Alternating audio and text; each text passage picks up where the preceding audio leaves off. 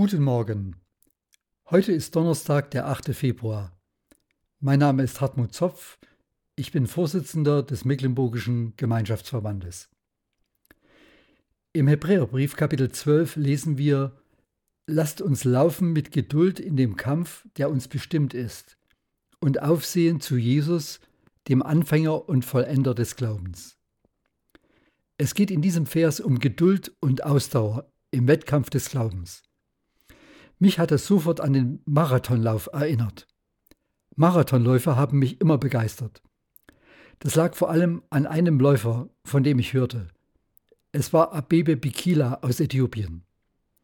Mit zwei Stunden 15 Minuten und 16 Sekunden gewann er 1960 bei den Olympischen Spielen in Rom den Marathonlauf, und zwar in neuer Weltbestzeit und damit die erste olympische Goldmedaille für Äthiopien.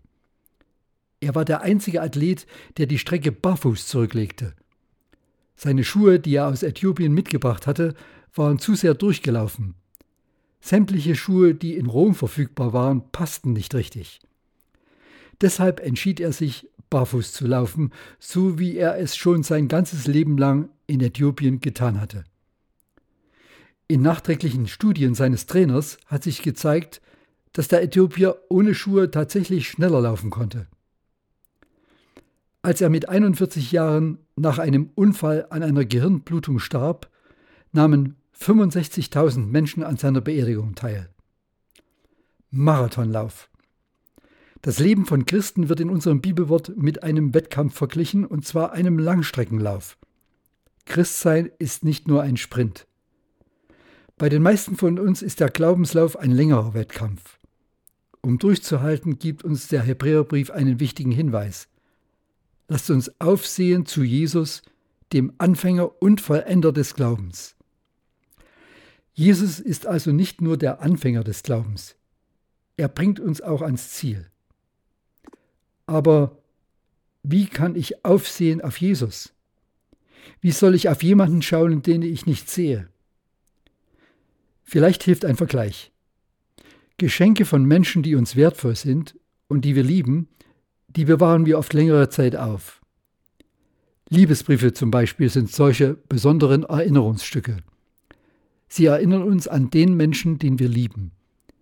Wir heben sie auf und lesen sie von Zeit zu Zeit.